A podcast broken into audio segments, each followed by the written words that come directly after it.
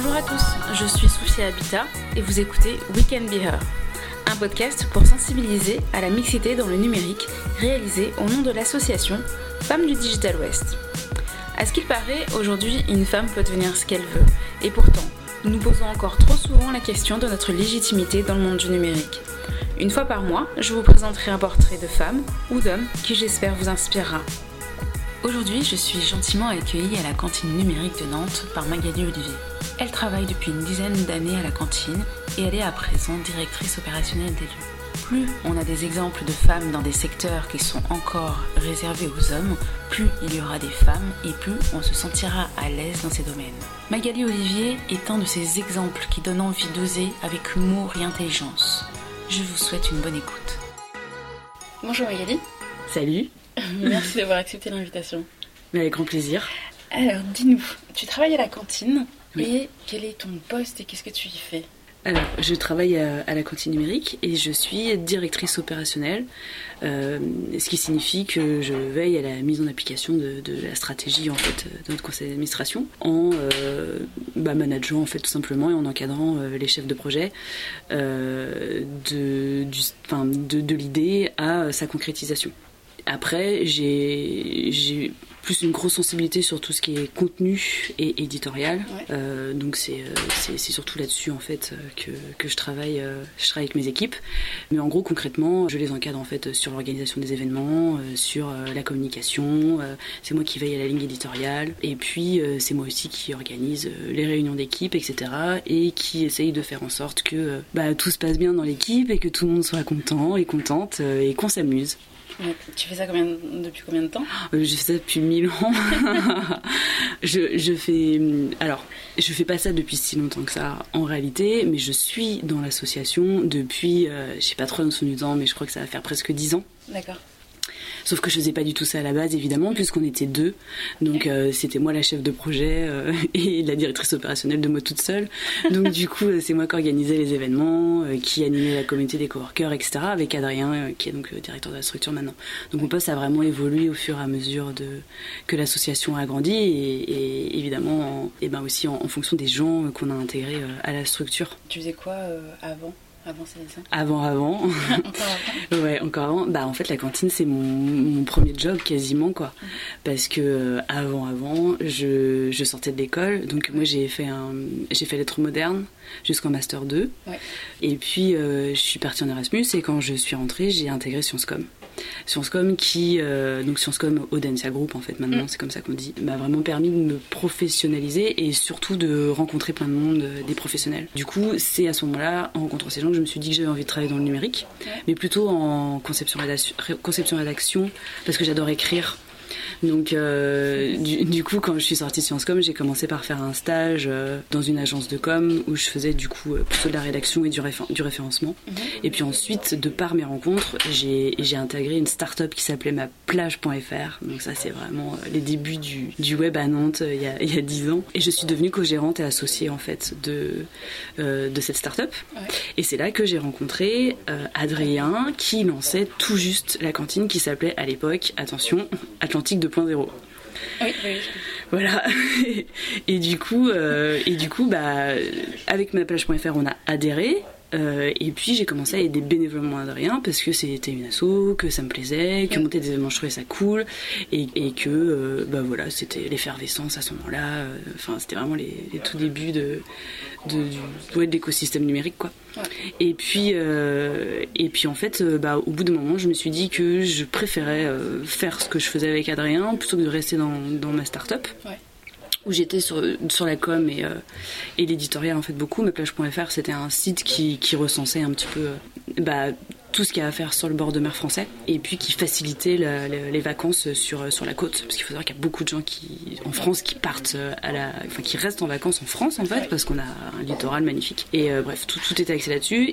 Et, en fait moi j'avais envie de changer d'air au bout d'un an un an et demi et faire autre chose et du coup, euh, bah, j'ai quitté euh, cette start-up et puis euh, je me suis mise freelance et j'ai bossé beaucoup pour. Enfin, j'ai bossé pour Intuiti, qui est une agence de, du, réseau, et je bossais en même temps pour, pour l'assaut. Et puis on a fini par avoir suffisamment de sous pour, pour m'intégrer en tant que permanente. Qu'est-ce qui te plaisait? Ce qui me plaisait à l'époque, c'était rencontrer beaucoup de monde, organiser des événements dans des cafés, dans des bars. Enfin, c'est le fait que c'était tout nouveau, il y avait tout à faire. Et euh, il y avait une. Alors, c'est toujours le cas, hein, mais bon, quand c'est les débuts, c'est pas pareil. Et il y avait vraiment une espèce d'émulation entre tout le monde, euh, des gens qui étaient très moteurs. Enfin, c'était les débuts d'Aeva, c'était les débuts de Langhost. Et du coup, bah, y avait. C'était extrêmement dynamique. Euh, puis le secteur du numérique, un secteur qui est quand même cool. Les, les, gens sont quand même relativement bienveillants. on faisait quand même aussi la fête pas mal. Et c'était tout un ensemble de choses qui, qui faisait que bah, je ne pouvais que avoir envie de travailler euh, dans, dans, dans ce secteur. Et puis, euh, et puis on a vite ouvert aussi notre, notre espace physique parce qu'avant on faisait ça un petit peu n'importe où, dans des cafés, dans des écoles. Puis après, une fois qu'on a eu notre lieu, euh, bah, là on a vraiment pu grossir et, et monter des événements de plus grande ampleur, même si le Web Today, qui est notre événement phare, festival annuel, qui a commencé tout petit, on l'a démarré même sans avoir la cantine en fait. Et, euh, et puis c'était l'aspect créatif aussi qui me plaisait dans, dans l'événementiel. Trouver des sujets, trouver des intervenants, euh, rassembler les gens, aider les entrepreneurs à se lancer, etc. C'est voilà, ce côté euh, multitâche et très humain et, euh, et dans, dans l'aide, parce qu'on essaie vraiment d'aider les gens, les gens au mieux. Et euh, bon, t'as fait, les, as fait lettres modernes Ouais, j'ai fait lettres modernes. À... rien, du tout. plus jeune. oui. Euh, alors, bah, quand j'étais petite, euh, je me suis jamais projetée, j'ai jamais su ce que je voulais faire. J'étais très, très dans ma tête, très, très, très créative et, et, et, du coup bah, je, pense que sans vraiment me le dire, me le formuler, je, mhm. pensais que je serais euh, artiste ou écrivaine ou quelque chose comme ça, mais quelque chose qui a rien à voir avec le monde économique, mais pas du tout, du tout quoi. Et, du coup, euh, euh, bah, je me projetais pas et je savais pas du tout ce que je voulais faire. Et tout ce que j'ai fait, c'est vraiment euh, le résultat de rencontres et d'opportunités. Vraiment. Il n'y a pas de hasard.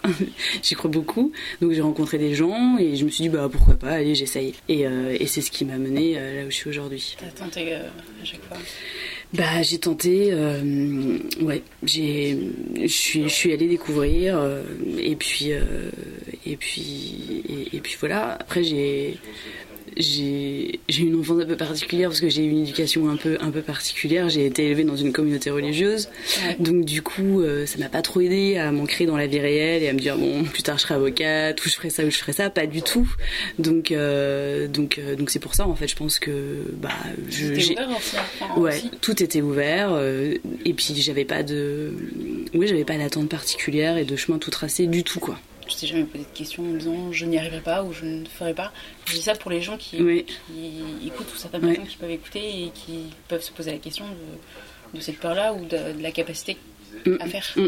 Je, alors, j'ai jamais trop réfléchi à je vais y arriver, je vais pas y arriver. Après, comme tout le monde, euh, j'ai et j'ai encore le syndrome de l'imposteur. Mm-hmm. Euh, donc je l'avais encore plus en fait à l'époque évidemment. Après j'étais j'étais bien entourée, donc j'avais de la chance.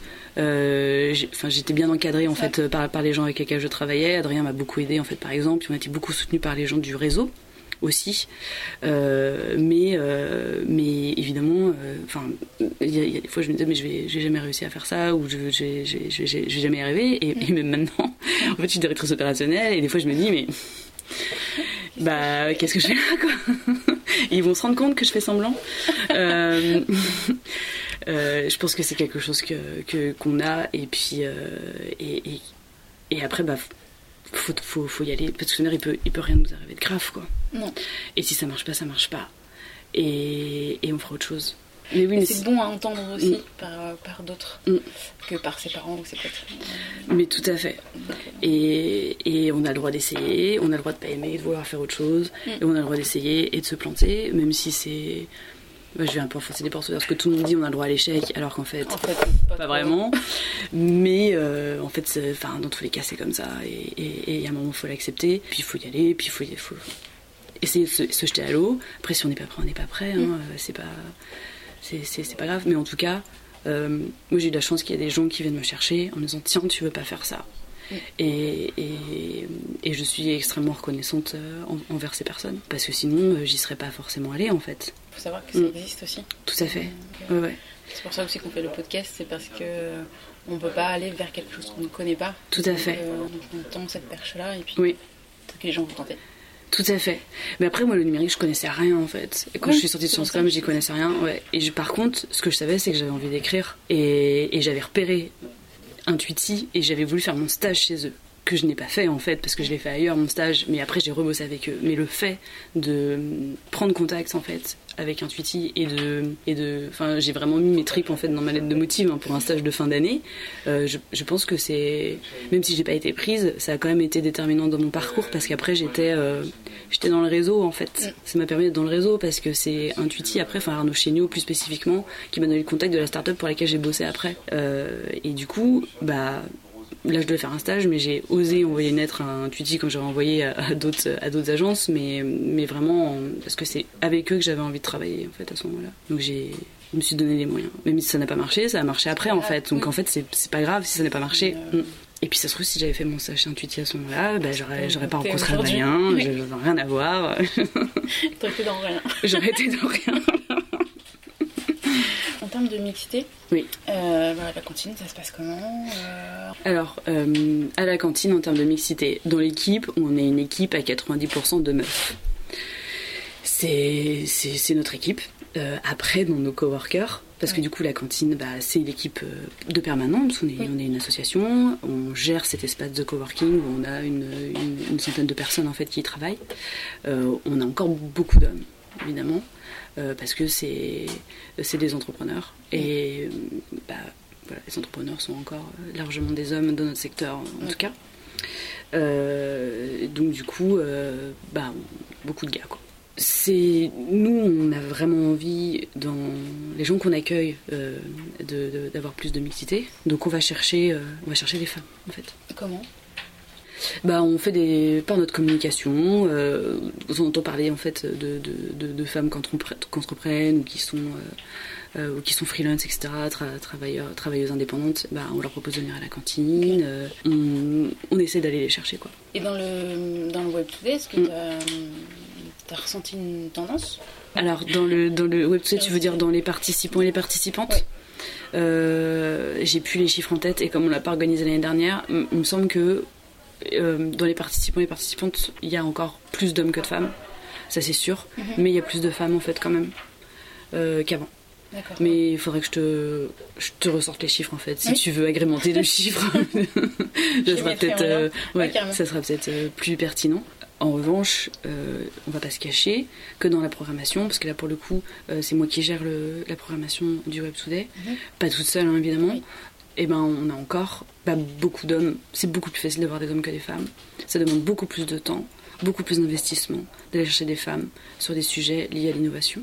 Donc ouais. tu saurais euh, me dire ben, pourquoi est-ce que, oui oui oui ouais ouais bah après euh, leur côté, mm, je, pense qu'il y a il y a déjà beaucoup de gens qui ont écrit sur le sujet hein, évidemment et c'est certain en fait que les femmes, j'ai l'impression, euh, ont moins envie de prendre la parole, se sentent moins légitimes, pas toutes hein, évidemment, euh, et que euh, du coup il y a quand même beaucoup plus d'hommes qui s'affichent experts d'eux, euh, experts de ci, experts de ça, etc., etc. Donc quand on veut aller vite, c'est beaucoup plus simple d'aller les chercher parce qu'ils sont là et c'est tout cuit. Mmh. C'est plus simple quoi. Mmh. Et les femmes non bah, va falloir, euh, va falloir faire plus de travail de recherche euh, pour, euh, bah, pour, avoir, pour avoir des expertes en fait sur, sur différents sujets, notamment dès que ça touche à la tech, etc. Elles ont moins envie de parler, moins envie de prendre la parole. Même si elles sont expertes, en fait, j'ai l'impression qu'elles se sentent pas encore complètement légitimes à 100% pour prendre la parole, en fait, des fois. Si elles sont pas hyper, hyper, hyper, hyper calées sur le sujet. Après, il y a des femmes qui sont oratrices, qui sont payées pour ça, etc. Euh, donc là, il commence à en avoir de plus en plus hein, sur, sur, sur, sur, le numérique. Et puis en plus, au Web Today, on, est transversaux, donc on va aussi chercher des profils différents, en fait, mm. des fois qui sont plus dans les sciences humaines. Donc euh, là, on, là, on va arriver à en trouver. Je pense que ça se développe un petit peu plus. Qu'est-ce qui, pour toi, serait une part de solution euh, pour, pour avoir plus de femmes dans la tech et dans le numérique? Euh, C'est compliqué. Euh, alors, les solutions. Bah, en fait, le truc, c'est que c'est.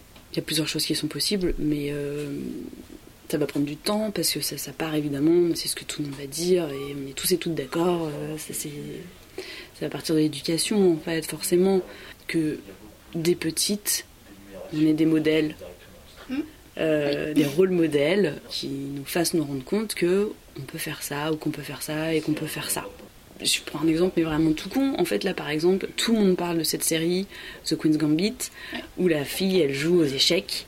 Et il y a plein de filles qui achètent maintenant des, des, jeux d'échecs, en fait, euh, parce que ça leur a donné envie.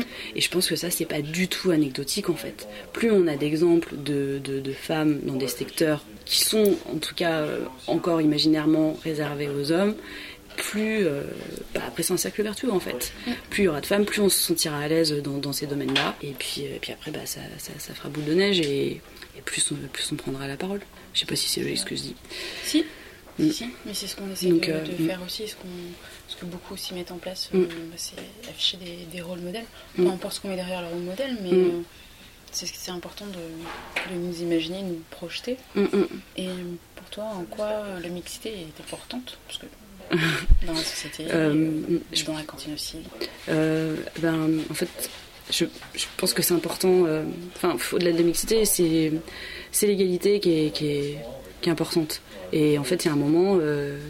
Enfin, la Terre est composée d'hommes et de femmes, et en fait, c'est, pas normal que les femmes soient sous-représentées, en fait.